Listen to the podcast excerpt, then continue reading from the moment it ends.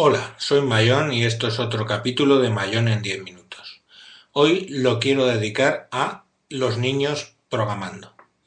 Sé que puede ser un poco chocante, pero muchas madres y muchos padres me dicen mi hijo sabe mucha informática, funciona muy bien con la informática.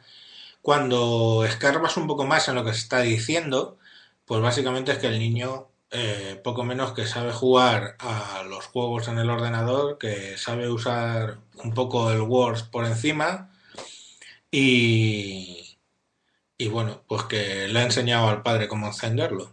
Pero eso no es saber informática. Cuando yo conseguí mi primer ordenador, que era un Spectrum de 16, eh, Sinclair Spectrum, pues bueno, pues es un ordenador de 8 bits muy antiguo, para los que no lo conocéis, buscarlo en Google.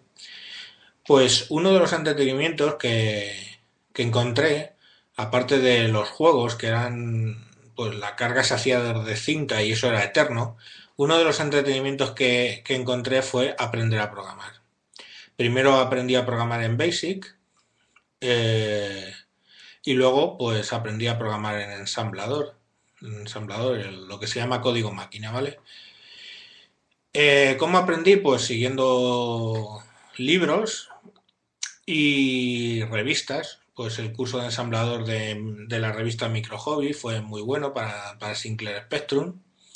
Y bueno, eh, luego mi vida laboral se ha desarrollado por ahí al principio. ¿Quiere decir eso que nosotros tenemos que enseñarle a los niños a programar para que luego su vida laboral vaya por ahí? Pues no. Vamos a ver, el interés de aprender a programar para un niño es porque genera una metodología a la hora de resolver problemas, ¿vale? Porque va a aprender a solucionar problemas con algoritmos, siguiendo paso a paso los problemas. Y aparte, pues porque es bastante más constructivo, bastante más creativo, pues que estar jugando, pongamos por caso, al Call of Duty todo el santo día. O tuiteando, vamos, tuiteando, con el 20, pues todo el santo, todo el santo día.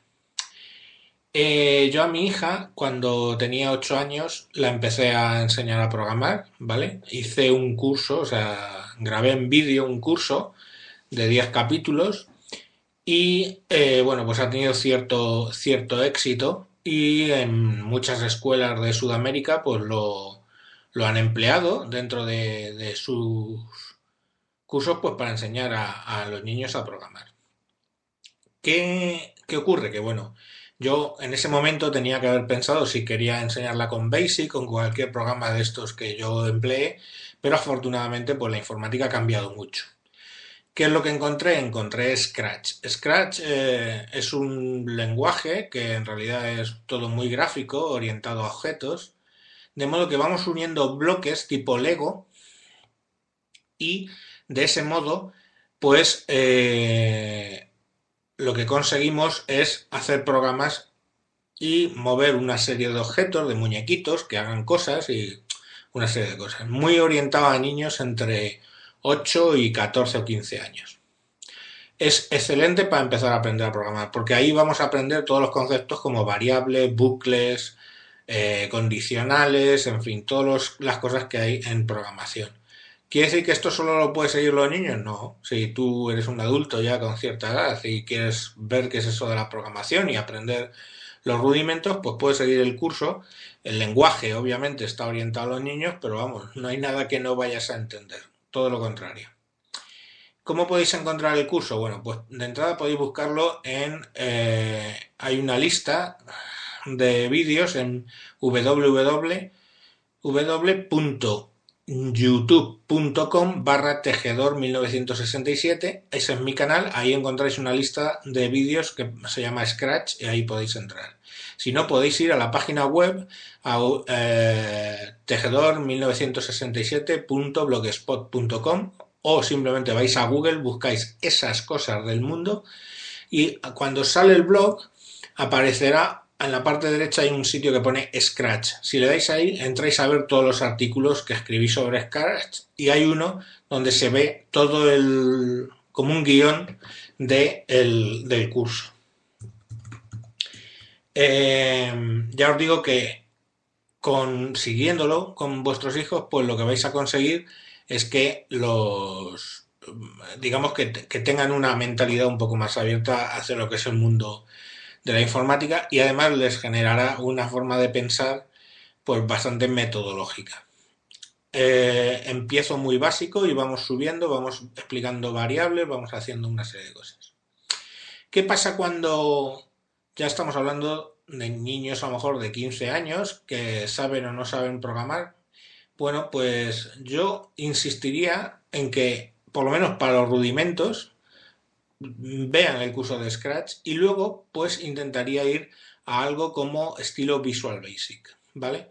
Como Visual Basic pues no se puede conseguir gratuito, sí que podéis por ejemplo bajaros Real Basic que funciona tanto en Mac como Windows y hay una versión de Real Basic que es gratuita, muy parecido a Visual Basic. Con eso podéis ir aprendiendo.